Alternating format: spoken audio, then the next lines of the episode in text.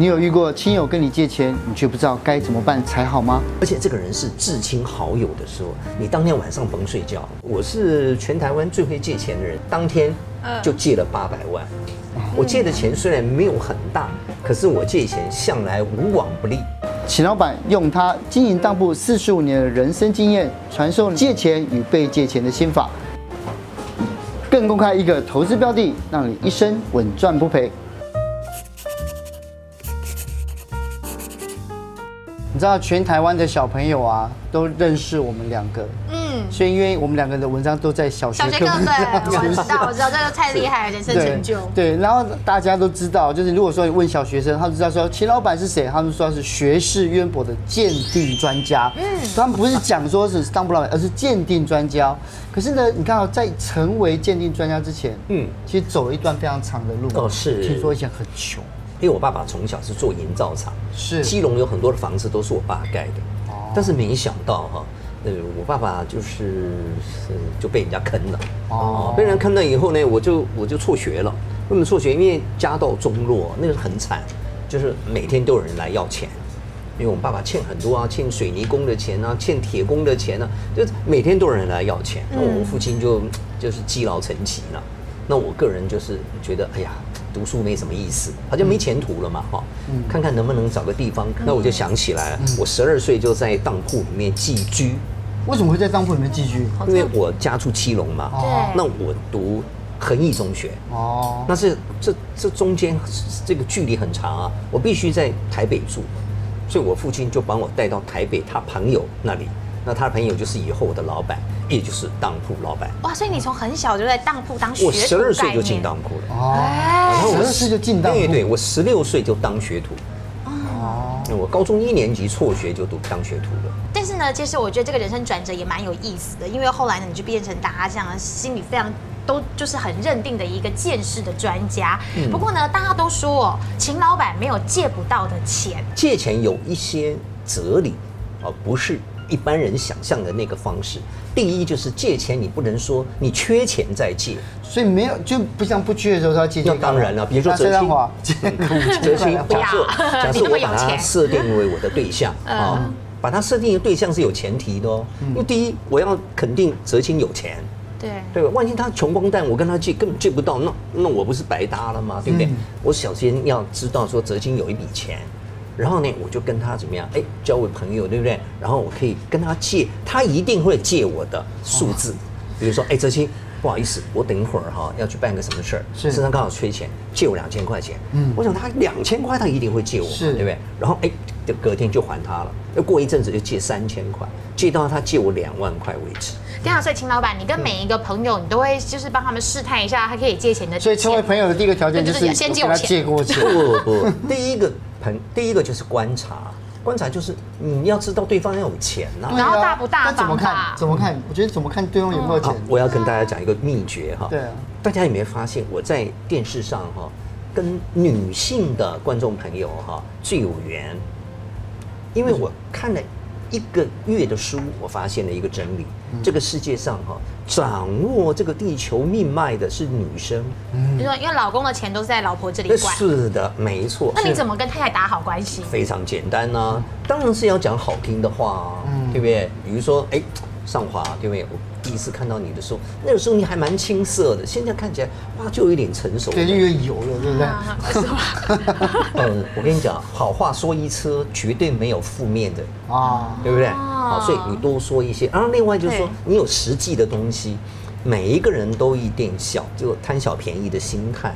对吧？你送他一点小礼物，不要送很贵的东西。对，啊，他会觉得，哎，你这个很有礼貌，尤其是长辈。没错，没错，嗯、对不对？尤其是长辈。然后另外一个就是，哎，择其所好。什么叫择其所好？因为掌经济大权的人呢、啊，他们食指浩繁，家里面都要要买东西，买买什么，对不对？他心里面就就就会很计较。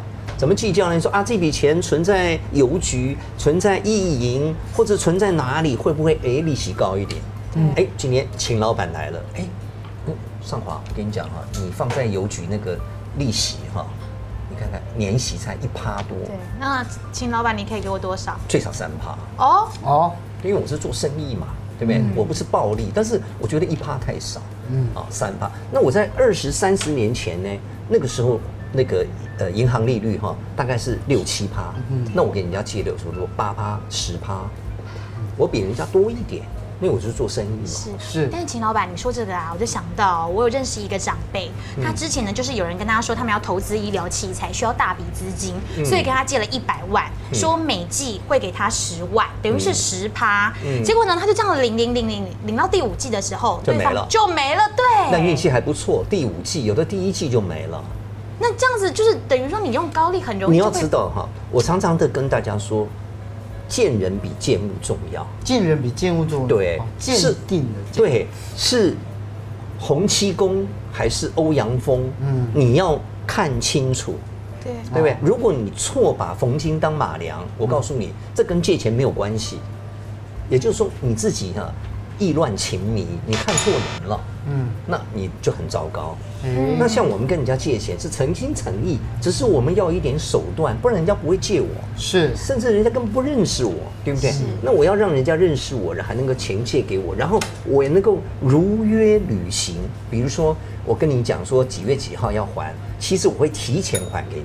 嗯啊，为什么？因为有时候你心里会担心啊，这个秦老板借的钱会不会回来啊？哎，我如约的。还给你，还提钱，而且在提这个钱以，另外一手还提礼物，嗯，所以就两提到，哎，所以人家就很开心说啊，借给这个这个秦小弟哈，哎，比那个银行还好，嗯，对不对？银行你还得去领，你看人家给你送来，对，讲信，对。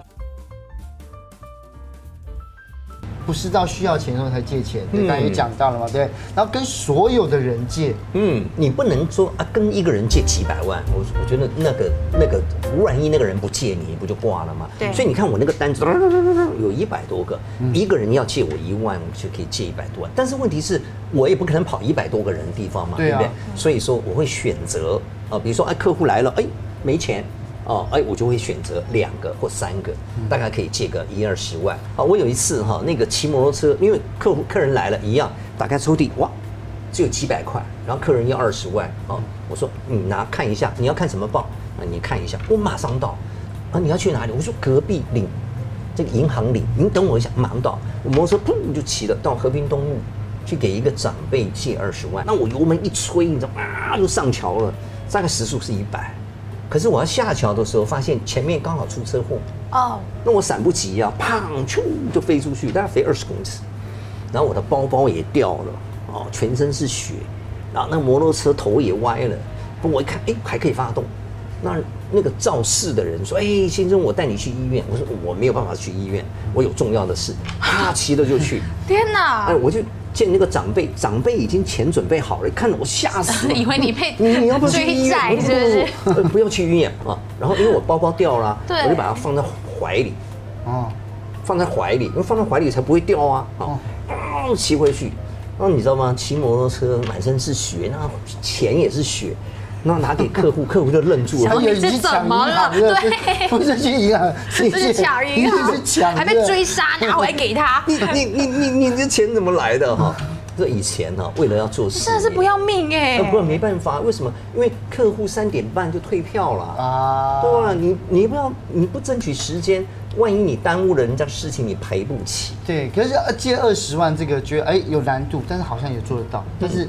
秦老板，最单笔借最最多是多少？有一年啊，刚好那个大同公司啊，大同公司有一个员工存款，哦，结果呢发生挤兑，哦，挤兑的意思就是说大家疯狂去领钱，你知道吗？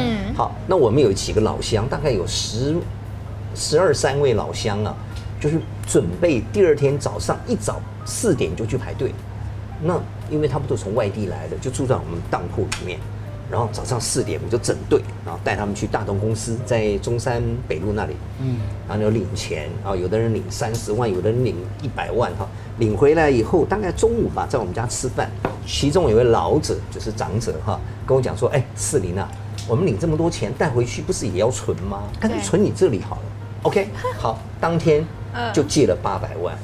等于大家存了这八百万在你身上。对，当然我会比大东公司再高一点点利率。哇！所以我是全台湾最会借钱的人，是这样。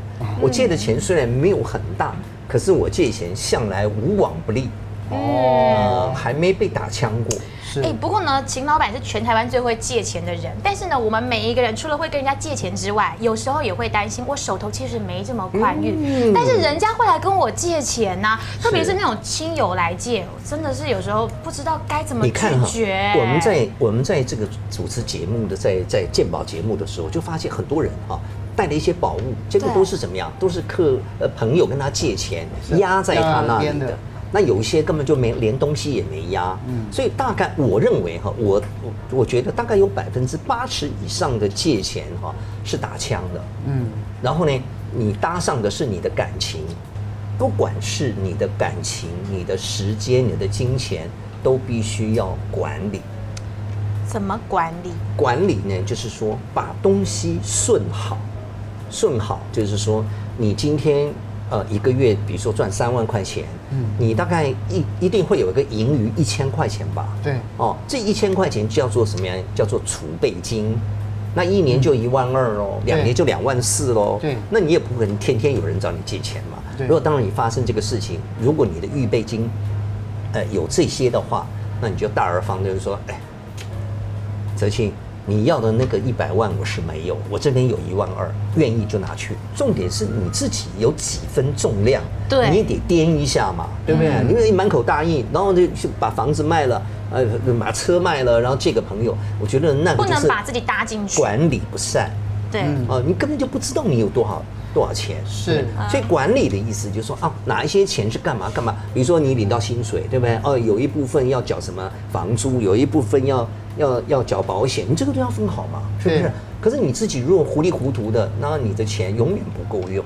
对，那那你就变成一个穷光蛋。对，因为其实管理最主要是要降低我们生活的风险啊。是对，因为其实我们借出去的钱，通常都是如果说是好上华跟我来借，那其实我借给他的钱是在我能够承担范围的情况之下嘛。嗯、我跟你讲借钱哈，还有很多的这个后遗症。后遗症，他会讲说，哎、欸，秦老板，我都每次借都我我都有还呢，嗯、那个意思好像我上次不应该还你。嗯。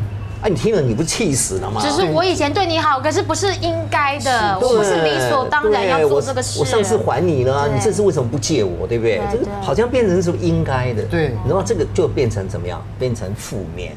嗯、所以借钱借到最后，不是钱没有了，是友谊，友谊没有，你的感情受伤了。对。秦老板，其实你讲这个，我就想到，因为我爸爸是医师，嗯、然后呢，他就是会觉得说，平常就是如果可以接济一些患者的话，其实也很愿意帮忙。就、嗯、有一次有一个患者跟他也很熟了，就跟他借了三五十万，就是说他的店要重新三十还是五十，差很多，就是在那个区间。然后总之我爸爸就借给他，到了那个该还的时间呢、啊，他没他就是还不出来。其实我爸爸也觉得没有关系，嗯，但是。他心里很不好意思，嗯嗯，那其实我们是很愿意继续跟他当朋友，但他就消失了，因为他就是觉得他没有办法来面对我爸爸。然后后来隔了好多好多年哦，我们就辗转从别的朋友那边听到说他得癌症过世，就他过世之前，他一直很放不下，觉得自己没有还这笔钱。其实你父亲的那个朋友其实是好人。对，借给他也就算怎么样，还算是做一件好事。对，我爸爸就是这个心态。我告诉你，你像我碰到的哈，你真的饿死。我我有一个客户哈，他跟我借五万，然后再就是当东西当五万，然后他缺十五万，他就再跟我借十万，那我就私人借他十万嘛。哦，好，那他就没还，没还我就就不好意思不好意思说什么，就找到他家里面去找。然后他就躲着我哈。有一次，哎，我去遛狗的时候，哎，看到他开一部新的宾士车，我在想，哇，十万块有着落了，对不对？马上跑到前去，哎哎哎哎，你现在换新车了嘛？吼，哎，可不可以把那个十万块还给我？你知道他怎么说吗？他说，哦，你认识我，算你倒霉。哈？我我我不相信我耳朵，你知道吗？这意思就是说我不还，他赖皮，我算你倒霉啊，对不对？那就鼻子摸摸了。有时候借钱给人家，是因为我没有考虑到说，我没有想到，原来我三年后、五年后，我进状况变得不好啊。呃，对，所以这就是这就说到道理了，就是说，呃，跟我们借钱的人，他现在就有状况，那我们就是说借多少给他，我们自己不伤筋动骨。对不对？比如说下个月房贷到了，哎，泽清跟我借的钱怎么不还呢？我快急死了。那你借他干嘛？嗯，对不对？你变成他的问题变你的问题了，是千万不能借的哦。这个就叫管理，是啊，这个很重要。但是不是有时候有些状况是你可能会觉得说，如果我现在不借他，我以后会觉得很后悔。所以是不是我可能在借钱之前，我都要先预想一下，我这笔钱借出去之后，我自己的心理状态。我跟你讲，当有个人跟你借钱，而且这个人是至亲好友的时候，你当天晚上甭睡觉。对，真的。我对于人生大事啊，嗯，都会有一个呃抉择点，他的抉择点就是十年。哦，就陈奕陈奕迅的十年是十年的意思。十年以后你不认识我，我不认识你啊。十年的意思就是说我我跳脱，我在想十年以后，比如说我跟泽青今天有一个事情，我在要不要答应他的时候，我在想十年以后，十年以后泽青会不会因为这件事情还记恨我？对不对？如果他还记恨我的话，那我觉得我还可以考虑。如果他根本就忘记了。那我今天做这个事一点意义都没有哦。比如说我借给泽青，泽青没还给我，十年以后我碰到他，他竟然忘记了。那我十年前干那个事儿不是傻瓜蛋吗？是，对不对？秦老板最多有借出去多少钱过？单次曾经借给人家最高金？嗯，当铺里面哈，我最高是借两亿五千万。两亿五千万单笔。他拿什么东西来压？真的是随随便便给拿出两亿的男人呐！那没有那么随便呐。珠宝，珠宝，珠宝。对，那单单个等值的珠宝吗？他拿等值两亿多的珠宝来压吗？不不不不，他应该讲说他应该值四五亿吧？他不是等值哦。但一定是有折，对不对？对对对，因为就有风险嘛。对啊，对对对。那如果私人的话，呃，我们自己的朋友啦什么的，我曾经陆陆续续单笔也借过一千多万。他在他有拿东西有来有来压来没有没有抵押嘛？没有。那他多久还你的？也从来没还过啊！我现在不借，我十年以后我在想哈，他看到我一定丢石头。嗯。但是你如果被路人丢石头还好，你要被亲人丢石头都难看了。对啊。上次我去秦老板工作的地方啊，看到就里面抵押品的琳琅满目啊。是。可是你没有说过假的吗？比如说我的第一件值当物，就是我开当铺以后。差不多半年的时间，一个客户都没有。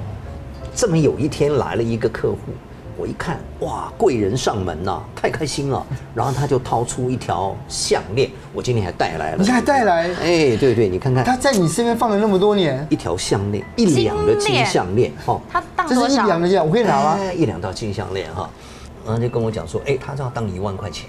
我想，哎，价格也合适。民国哪一年的一万块？呃，民国六十六年。六十六年的一万块，多哎，很多哈。对啊，嗯，然后我就当他一万块，然后我当天因为灯光昏昏暗嘛，嗯，我就觉得有点奇怪，然后就拿去银。那个时候哪里哪里奇怪？觉得哪里奇怪？哎，我就觉得说，哎，好像重量。好像觉得怪怪的，而且他是第一笔我的生意啊！哦，你人生当中的第一笔，哎，对，他是全身穿穿的珠光宝气，让你觉得他可能拿的是真的。他倒没穿的珠光宝气，但是我觉得他讲话蛮诚恳的，而且是我们基隆同乡，哦，我就非常的相信他应该是真的。结果拿去那个晴光市场的一个那个银楼，人家一看就是假的，嗯，然后哭了三天。也因为如此，所以我慢慢慢慢的透过研究。然后变变成我的专业，变成非常的非常强。是、嗯，当然包含使用一些仪器啊。对，可是我觉得假货好检定，但是假的人啊，对，对人心难测，难人心难测这样子、呃。我常常说哈，交朋友很重要。交朋友哈，如果你交错了，好，轻者伤财，重者伤身，嗯，哦，很危险，很危险啊。所以说，你交朋友的时候，你就要跟开当铺一样，你一定要搞清楚这个人到底如何，而且在短短时间之内就要搞清楚。短时间就要搞清楚。当然了，你怎么看人的？哦，这个很重要。看人哈，有三步骤。第一，第一就是看你的眼睛，眼睛代表一个人的心灵，嗯，它是灵魂之窗嘛。所以，当我跟你在谈事情的时候，我看你的眼睛，我就觉得，哎，你的你的人还蛮诚恳，哦，如果闪闪烁烁，那你就要特别小心。第二，你要跟他交谈，哦，交谈你就会发现他讲的是对还是不对，maybe 是编出来的，哄你的，哎，你要跟他交谈，但是也不能讲太久。对，啊，所以你要提出一些问题。嗯，啊，不是光听他讲，你得提出一些问题。啊，你不要听他讲说他跟你讲的这些东西好不好？你要问他他个人切身的问题。比如你结婚了没有啊？你几个孩子啊？住哪里啊？像这样子的问题。哎，对，哎，你你你小学读哪里啊？对不对？这个都是怎么样？这是这都编不出来。对他一时的第一反应。对，都编不出来。嗯。第三个呢，就是你必须要让他知道，你是一个很聪明的人。要让对方知道我们是聪明人，因为他不能骗你，这样对不对？哎，对。让他知道说骗你的后果多可怕。要骗的话 哈，要付出代价哦。秦老板，我之前看过一个新闻哦，他说呢，如果有人来跟你借钱的时候，他只要越讲我一定会还，然后拿家人出来当理由，往往比较不会还。但是来借钱的时候呢，他会跟你说，可不可以利率再低一点？可不可以怎么说？就是他反而一直要讨价还价的这种人才真的是会还的人。有吗？有没有这种说？不是吗？你知道吗？你到底看了什么东西啊？真的，就是我最近看到报道哎。我告诉你哈，很简单，这个叫投其所好。哎，为什么呢？哎，他会跟你讲说，哎呀，我这个这个呃东西呃，我最近就要熟哈，你利息算我低一点好不好？好，我明天熟，后天赎。让你把注意力就转到那个地方去。我以为这是什么邪货才去买货人的概念。呃，让他投其所好。是哦。如果真的是把亲朋好友拉进来呢，我觉得还还是真的还是呃有一点点感情的成分呐。哦，那一般来讲都是投其所好，就是说呃利率啦，或者是说哎跟你讲什么好康啦，让引起你的贪念啦。嗯。这样就其实贪这个东西哈是上当的。呃，第一步，嗯，贪念，贪念，好，上当的第二步呢，就是急。第三个，骗子的手法就是爱面子，爱面子，这个死要面子活受罪。嗯、他先把这个给你套上，大的皇冠套上，啊，你就不好意思拒绝了，嗯、什么事都好好好，对，那你就被骗了。是哇，秦老板，我真的觉得你很不容易，从一个当铺小学徒到现在变成有亿万身家。嗯、其实呢，我觉得比较有趣的一个点是，你说你从来都不投资股票啊，或什么东西，嗯、但你只投资一项，你觉得稳赚不赔，是是什么？呃，就是投资自己。嗯，我我举个例子哈，大家都问巴菲特，嗯，哎哎哎，我们买什么股票比较好？有没有人问巴菲特说，哎，你是怎么样这么厉害的？嗯。你要这样想，对对对，我觉得这个想法很重要。但是巴菲特不会，可是巴菲特不会讲。巴菲特为什么会这么强？那是投资自己。他因为投资自己，他投资自己什么呢？他不断的求知求学，然后他就把它分析逻辑成一个哎道理，然后他在分析东西的时候，他就哎一步一步的很厉害。是，那这个就叫学习嘛。是。好，如果你投资自己。让自己好好的去学习，你就会有一个比别人更强的专业。是，实实际上哦，我看就是我们呃看秦老板他有这么多的书或者是课程，他其实里面最核心的都是在讲人。有些人很有钱，有些人很有权，但是呢，一杯黄土土，一身工业就是这样没了。嗯，对不对？所以人从有到无之间。你的价值是什么？如果是有钱，我觉得你就是被骗了。嗯，哦，你觉得有权利，那你也被骗了。嗯，应该是存在的价值。存在的价值，存在的价值跟钱一点关系都没有。对，是存在的价值不是在你，而是在芸芸众生。是你在人家的心目中是什么？是对不对？一个农夫，对不对？哦，他他的存在价值在那，他的农作物。我们在吃米饭的时候啊，是哇，这个米饭很香，这个是那个农夫的存在价值。是，你知道，秦老板存在的价值就是让我们透过这么多当票看到人性。谢谢，谢谢，谢谢，谢谢，谢谢。